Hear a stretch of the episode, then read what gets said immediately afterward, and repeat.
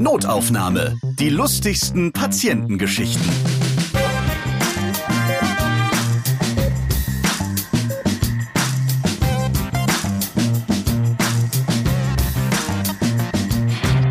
Da sind wir wieder. Liebe Grüße vom Bodensee aus der Stadt, die eine bedeutende Rolle in der Luftfahrtgeschichte hat.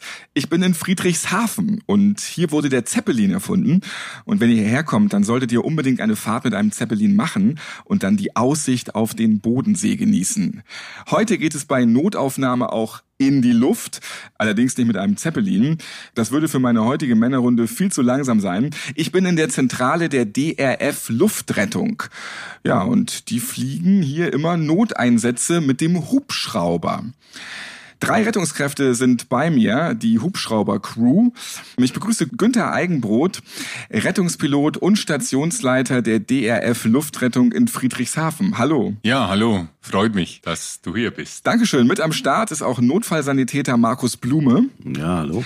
Und der Arzt Carsten Schütte. Hallo. Schön, dass ich hier bei euch sein darf. Und das ist wirklich so wie bei mir früher. Ich hatte früher so eine Playmobil-Rettungshubschrauberstation. Und es ist wirklich so, wir sitzen hier in einem kleinen Raum und direkt vor uns draußen parkt der Hubschrauber. Ihr braucht drei Sekunden, dann seid ihr beim Hubschrauber und könnt losfliegen. Okay, je nachdem, ob wir gegessen haben oder nicht, vielleicht zwei, drei Sekunden mehr.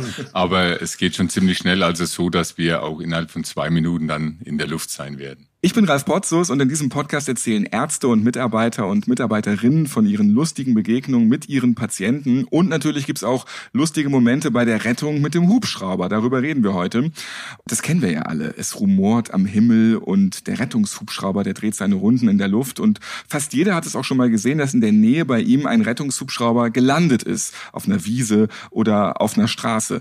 Wie oft am Tag hebt er mit dem Rettungshubschrauber ab? Also wir haben so ungefähr 1000 Einsätze im Jahr. Im Sommer generell ein bisschen mehr, weil da die Flugzeiten noch etwas länger sind, weil wir ja von 7 Uhr bis Sonnenuntergang angemeldet sind. Weil da sind wir 15,5 Stunden hier tätig und da geht's schon mal locker über 10 Einsätze. Dann sind wir natürlich auch eine Touristenregion. Da haben wir im Winter die Skifahrer und im Sommer eben auch jede Menge Leute. Und das ist ja die Zeiten, an denen wir auch am meisten zu tun haben. Also sind Touristen auch die, die am meisten verunglücken? Ja, sagen wir, wenn viele Leute auf einem Haufen sind, geht einfach mehr ab. Wir haben natürlich einen gewissen Radius. Das ist ja so, dass wir nicht nur im Umkreis von wenigen Kilometern, sondern das ist ja über 60 Kilometer, was wir an einem Radius haben, 60 Kilometer Luftlinie. Das ist natürlich schon noch ein Stück von uns aus in den Alpen. Wir fliegen auch ins Ausland mal, nach Österreich vor allen Dingen.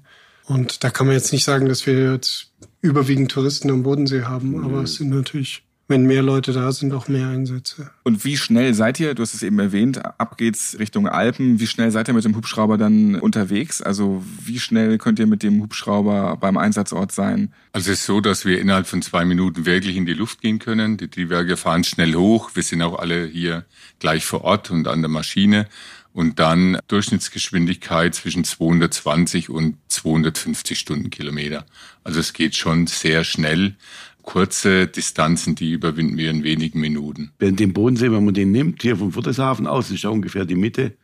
Da sind wir in Lindau in ungefähr sechs Minuten und in Konstanz ungefähr in sieben. Das ist ja schon mal eine Ansage. ja, ja, das Fall. geht also ratzfatz. Da denkt jetzt mancher ein Autofahrer, verdammt, warum fahre ich nicht mit dem Hubschrauber zur Arbeit irgendwie? Genau. Ja.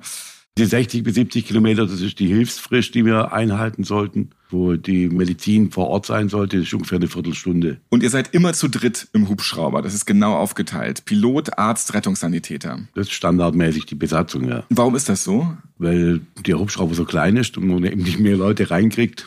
Ja, jeder ist halt Spezialist auf seinem Gebiet. Ja. Ich bin dafür zuständig, dass ich meine Leute sicher von A nach B bringe und dann mit Patienten natürlich auch ins Krankenhaus.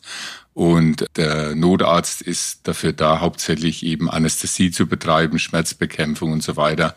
Der Markus ist hier praktisch der Mann, der zwei Herren dient. Beim Fliegen unterstützt er mich mit Funk und auch äh, stellt meine Geräte ein und am Boden ist er dann ausschließlich für den Arzt dann unterstützt ihn bei der Behandlung der Patienten. Ja. Wir reden heute über durchgedrehte Ponys und Ziegen, die eine Rettung auf der Alm verzögern, über Patienten, die zu schwer für den Hubschrauber sind und über einen Einsatz auf einer Skipiste, bei dem nicht alles glatt läuft. Ja, oder besser gesagt, bei dem tatsächlich alles viel zu glatt läuft. Und ich bin sehr gespannt auf eure Hubschraubergeschichten. Ja, was hat's da auf sich mit dem durchgedrehten Pony und der durchgedrehten Ziege? Also in meinen jungen Jahren war ich bei der Bundespolizei und bin hauptsächlich in Gebirgsstationen geflogen wie äh, Kempten und Traunstein. Und in Traunstein war es eben einmal der Fall, da mussten wir ziemlich früh los. Es ging um eine Patientin, die nachts unterwegs war, also sich verschätzt hat, hat ihren Fuß, ihren Knöchel gebrochen und hat die Nacht in so einer Schutzhütte verbracht. Wir sind dann ziemlich früh hochgeflogen. Ich konnte dann in so einer Koppel nahe der Hütte, wo die Patientin sich aufgehalten hat, landen. Und wir sind dann gleich rein, haben uns um die Frau gekümmert, die also Schmerzen hatte. Und der Plan war, sie erstmal schmerzfrei zu machen und dann in den Hubschrauber zu verbringen und dann eben nach Traunstein ins Krankenhaus zu fliegen.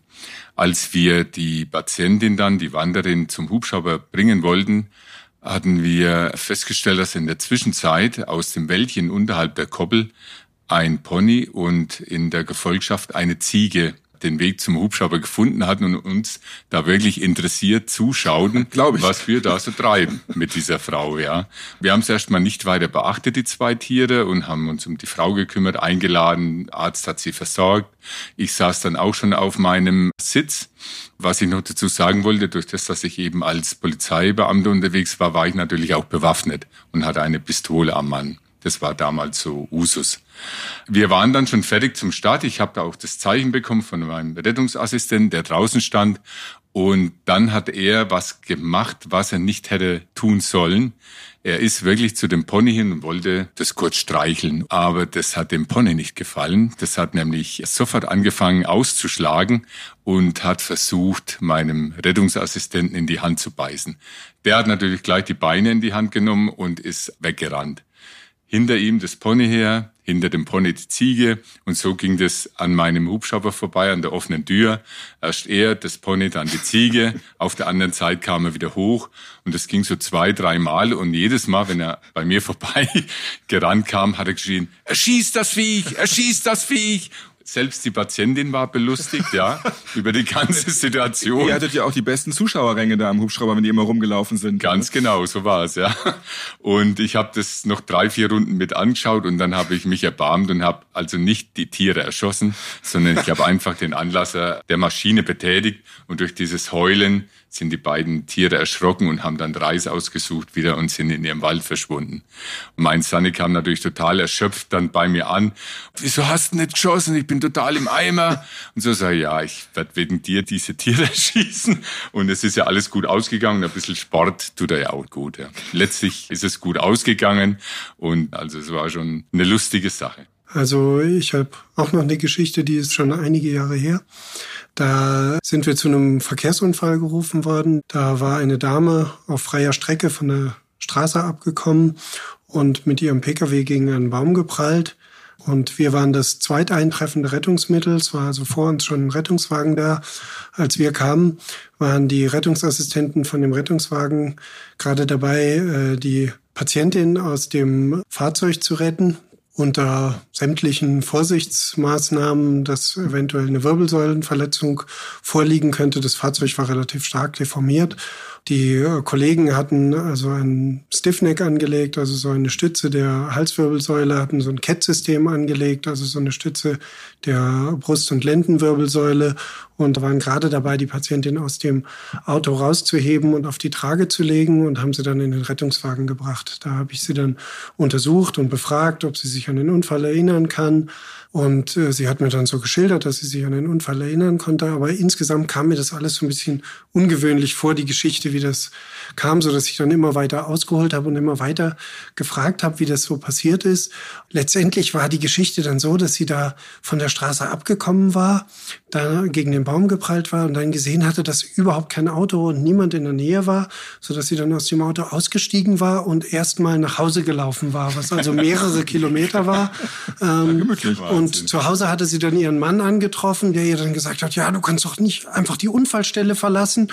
Und hat sie dann mit äh, seinem Pkw wieder an die Unfallstelle zurückgebracht, wo sie sich dann in das Auto reingesetzt hat und man dann den Rettungsdienst angerufen hatte, der dann kam und die Patientin dann da auch gerettet hatte aus dieser Situation, die dann aber doch schon zwei Stunden her war.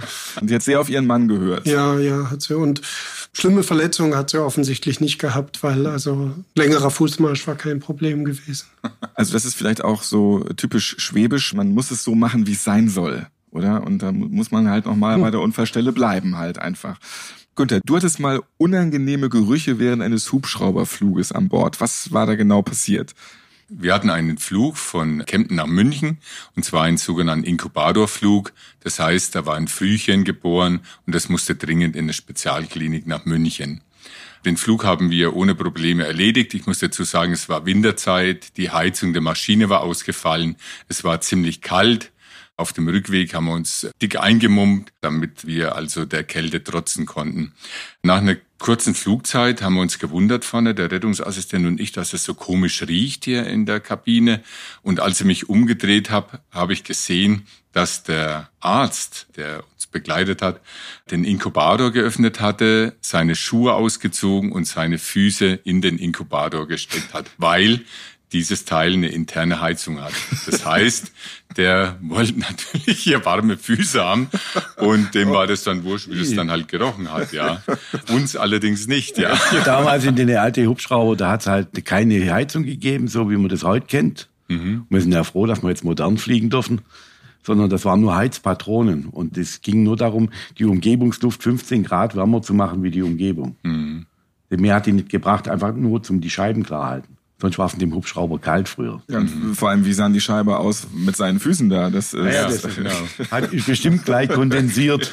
Und, und was das Ganze halt dann noch auf die Spitze getrieben hat, also nicht nur der Geruch der Füße, der hat auch immer noch so äh, Marschverpflegung dabei gehabt, sage ich mal, in so seinem kleinen Säckle. Dann kam gleich eine Riesenscheibe Käse raus mit Brot und das hat dann uns den Rest noch gegeben. er also wollte den vollen Käsegeruch im Hubschrauber haben einfach. So ist ja. es. Oben genau. und unten. Ja, ich meine, für ihn war es ganz angenehm. Ja. Genau, für ihn war es ganz gut. Er musste dann abends auch eine Runde ausgeben, weil wir praktisch seinen Geruch ertragen mussten. das machen ja meistens auch immer Leute, die dann auch diesen Käsegeruch am Fuß haben. Ne? Das mhm. ist ähm, auch immer so ein Fall. Markus, du bist als Notfallsanitäter der Mann, der mit am meisten rödeln muss, haben wir vorhin schon gehört. Ne? Während des Fluges bist du da der ähm, Co-Pilot und ähm, beim Arzt nachher bei der Behandlung bist du da der Assistent. Mitunter musst du auch mit vollem Körpereinsatz ran.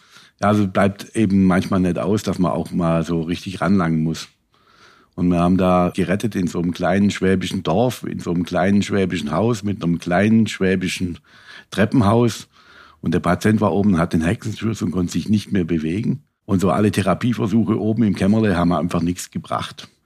Und dann war es aber auch so eng, dass man den einfach nicht richtig runtergebracht hat, also nirgends. Und da habe ich gesagt, ich nehme den jetzt auf den Buckel und dann schleppe ich den da runter. Ja, und dann habe ich den da auf den Buckel. Der Doktor hat geguckt, ja, dass genau. ich keine Fehltritte mache.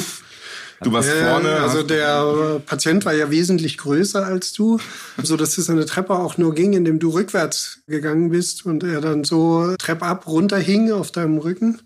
Und dem Patienten war das wohl sehr angenehm, dass es so die Wirbelsäule ah, gestreckt war. Leicht, jetzt ja, war er hat dann gesagt, oh, jetzt ist es wieder leicht, jetzt geht's wieder. Aber Markus hatte dann einen Hexenschuss anschließend wahrscheinlich. Ja, das nicht, aber schnaufen habe ich schon müssen danach. Und dann war der im Hubschrauber und eigentlich schon wieder genesen. Fast, ja. Irgendwann kam dann die Rettung, aber auf dem Land sind wir halt oft schneller wie die. Mhm. Also und ein ganz selbstloser Einsatz von Markus. Ja, ja. ja vielen Dank. Und ähm, ich hab's doch im Ohr, weil das war auch ganz nah dabei. Das war, uh, jetzt ist mal leichter. Tut gar nicht mehr so weh. Wenn du möchtest, also dann gegen ein gewisses Entgelt kannst du dich als Huckepackträger vielleicht noch so im Nebenverdienst ja, wieder betätigen. Nach 30 Jahren Luftrettung will das Kreuz auch nicht mehr so schaffen. Ja, genau. Man muss ja auch als, äh, wenn man so aus dem Hubschrauber rauskommt, auch immer so gebückt raus. Oder ist das auch immer nur im Film? Da bücken die sich immer alle so. Schon. Der Rotor ist doch aber eigentlich eh noch mit einem großen Abstand oben. Oder macht man das automatisch? Man weiß, da dreht sich gerade ganz schnell so ein riesengroßer ja, Rotor. Man hat natürlich schon ganz schön Respekt vor dem Rotor. Man muss natürlich auch ziemlich aufpassen wenn äh, man im Gelände raus muss, weil natürlich auch ein Gefälle oder eine Steigung sein kann und man durchaus auch, wenn man in die falsche Richtung geht, dann doch dem Rotor nahe kommen kann. So dass man sehr häufig dann nochmal den Piloten auch fragt, in welche Richtung und wie man aussteigen darf. Mhm. Also es ist auch nicht so, dass wir selbstständig aussteigen, sondern es wird ausgestiegen, wenn der Pilot sein Okay gibt. Genau, das wird immer abgesprochen, gerade im Gelände, wenn ansteigende Hänge sind, dass man nicht hangaufwärts geht, weil dann wird der Abstand zum Ruder richtig eng und so, ja. Dann geht man meist ein Stück nach vorne und dann erst hoch und dann sind wir auf der sicheren Seite alle. Günther, und da muss man beim Hubschrauber landen ja auch immer aufpassen, wie denn die neuen Begebenheiten des Bodens sind. Da hast du auch eine Geschichte erlebt. Ganz genau, das war auch im Winterhalbjahr. Wir hatten einen Einsatz in der Nähe von Balderschwang, also auf die Skipiste. Es war so, dass der Patient auf halber Höhe lag. Das heißt, oben konnte ich nicht landen. Ich musste also unten mehr im Tal landen. Das hieß dann aber für unsere beiden Rettungskräfte, die Notärztin und dem Rettungsassistent, dass die von unten also den ganzen Hang hochsteigen mussten. Der war vereist teilweise, der war also schneebedeckt, nicht leicht zu begehen. Und äh, wir hatten damals einen Rucksack, der war über 20 Kilo schwer und den hat sich die gute Ärztin auf den Rücken geschnallt und ist dann eben nach oben marschiert. Der Rettungsassistent war, war ein bisschen flotter, der war eher oben. Und ich habe die ganze Geschichte beobachtet und schon vermutet, dass das nicht ganz gut gehen wird. Auf jeden Fall auf halber Strecke hat die Ärztin den Halt verloren, ist durch das Gewicht umgekippt und letztlich auf dem Rucksack liegend, also den ganzen Hang wieder runtergerutscht bis vor meine Füße. Sie war nicht verletzt, sie muss selber drüber lachen und so weiter. Ich natürlich auch. Letztlich habe ich ihr dann aufgeholfen, habe selber den Rucksack geschultert und bin dann mit ihr zusammen hoch zur Notfallstelle. Erstmal abgewartet, wie sie so schlägt und genau. Also sie war nicht verletzt, sie war äh, voll mit Schnee und mehr, äh, sagen wir mal, das Ego verletzt weil sie wollte das unbedingt schaffen, aber letztlich haben wir es dann zu zweit eben gemeistert. Der 20 Kilogramm Schlitten. Das ist nicht so selten, dass man da ein bisschen rumrutscht, weil die Sicherheitsschuhe, die wir tragen müssen, die sind nicht für die Berge gemacht. Und wenn dann besondere Pistenverhältnisse sind, eben dieses eingeeist, das hat man heute oft auf den präparierten Pisten, dann ist es einfach rutschig. Ja, Markus, du hast doch auch die Erfahrung, äh, gerade wenn jemand neu dabei ist in der ja, Fliegerstaffel. Schon eine Weile her. Ja. Also da ist so, dass die halt dann immer gekommen sind und die wurden ja nicht eingekleidet, wie das heute ist, mit der persönlichen Schutzausrüstung, sondern die waren halt tagsüber die Ärzte im Krankenhaus tätig und sind dann so gekommen, wie sie waren. Mit ihren ohne, weißen Kitteln. Ohne dran zu denken. Und dann sind wir hier am, im Bodensee unten, da ist immer noch ein bisschen wärmer. Der Bodensee speichert auch die, die Sommer, bis in den Winter rein, die Sommerhitze. Und eine Viertelstunde später stehen sie auf dem Nebelhorn. Mhm. In 1800 Meter Höhe. In 1800 Meter Höhe. Leichtes Schneetreiben. Das, das ist der Anfängerfehler wahrscheinlich, ja, oder? Ja. So, wenn man ihnen immer sagt, sie sollen gute, gute Schuhe ja. Und dann steigen die aus. Und die haben dann noch Flipflops und Schlappen Und die haben, an. genau, die haben dann ihren weißen Kittel an und Flipflops. Und, und stehen äh, auf dem Gletscher.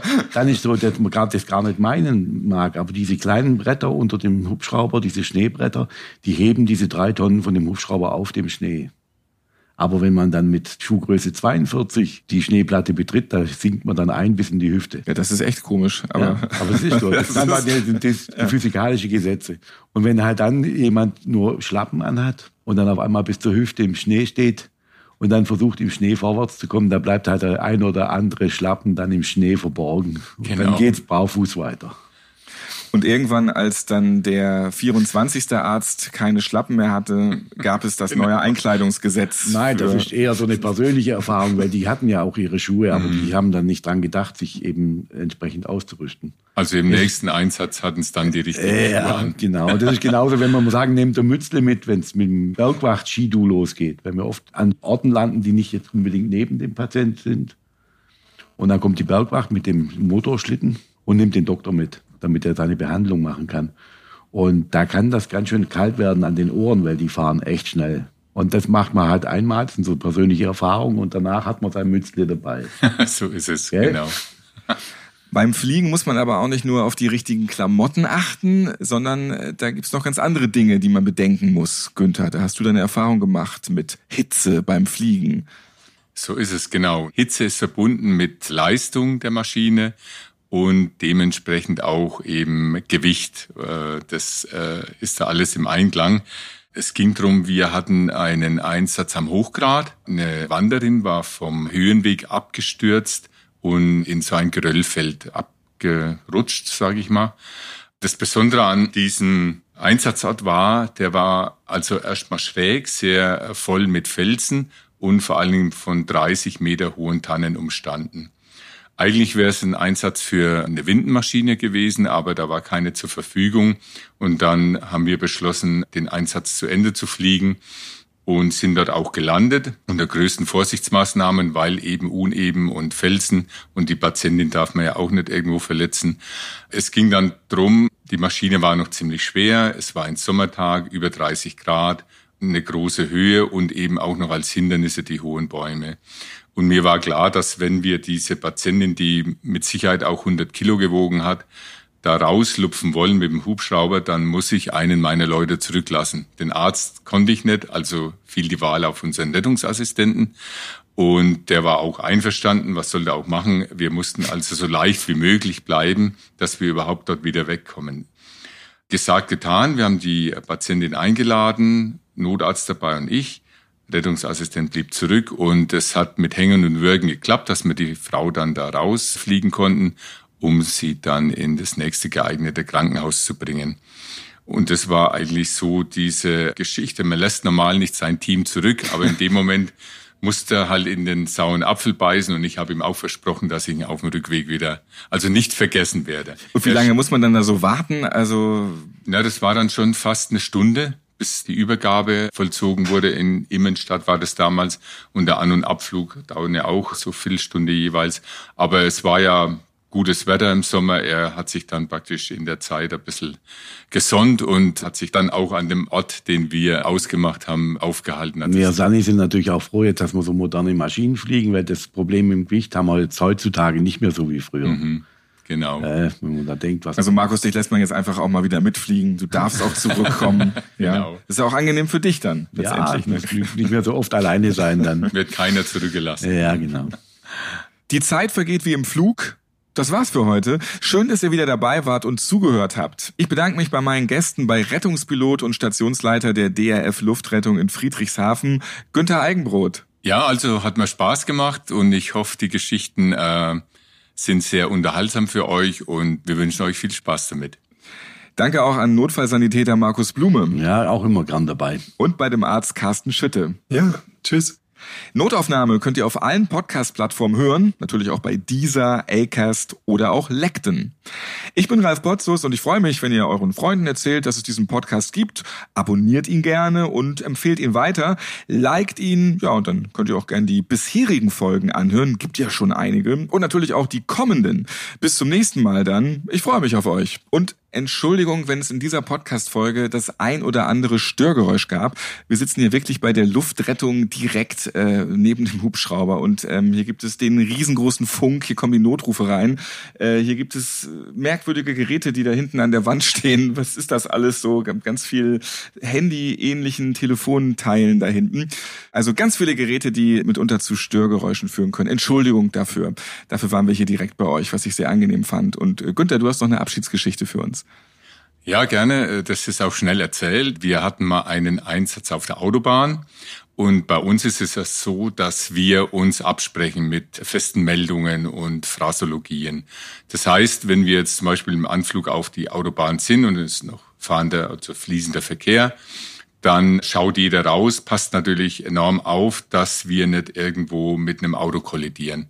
Und wenn jetzt zum Beispiel eines zu nahe kommt oder schnell noch unten durchfahren will, bevor wir landen, dann heißt es bei uns sofort hochziehen oder Abbruch oder Vorsicht. Ja, da haben wir also feste Wortgruppen. Und wir hatten eine Rettungsassistentin damals aus Sachsen, die, wenn es ein bisschen kritisch geworden ist, immer so leicht ein bisschen aus der Fassung geriet. Und da war eben auch der Fall, dass sie äh, festgestellt hat, dass von hinten noch ein Fahrzeug kommt und anstatt zu rufen Abbruch, kam immer Huiuiui, Huiuiui. Und das war für mich dann auch genauso, als würde sie sagen, wir müssen hier abbrechen und zieh hoch. Also es geht auch so. Huiuiui. Ganz genau. Notaufnahme. Die lustigsten Patientengeschichten. Ihr seid Ärztin, Arzt oder Arzthelfer? Ihr arbeitet im Gesundheitswesen? Ihr habt auch unterhaltsame Geschichten mit Patienten erlebt? Dann schreibt uns gerne an notaufnahme@podever.de. Und nächstes Mal hört ihr Ja, es gab den einen Patienten, der an einem eigentlich völlig gesunden oberen Backenzahn eine Behandlung wünschte, eine Wurzelbehandlung, nach dem Motto, da muss was raus. Ich habe dann mal so nachgefragt, was muss denn da raus? Und dann hat er mich zu sich rangezogen und hinter vorgehaltener Hand wirklich geflüstert, da ist ein Sender drin. KGB, Sie wissen Bescheid. Notaufnahme. Die lustigsten Patientengeschichten. Eine Produktion von Pod Ever.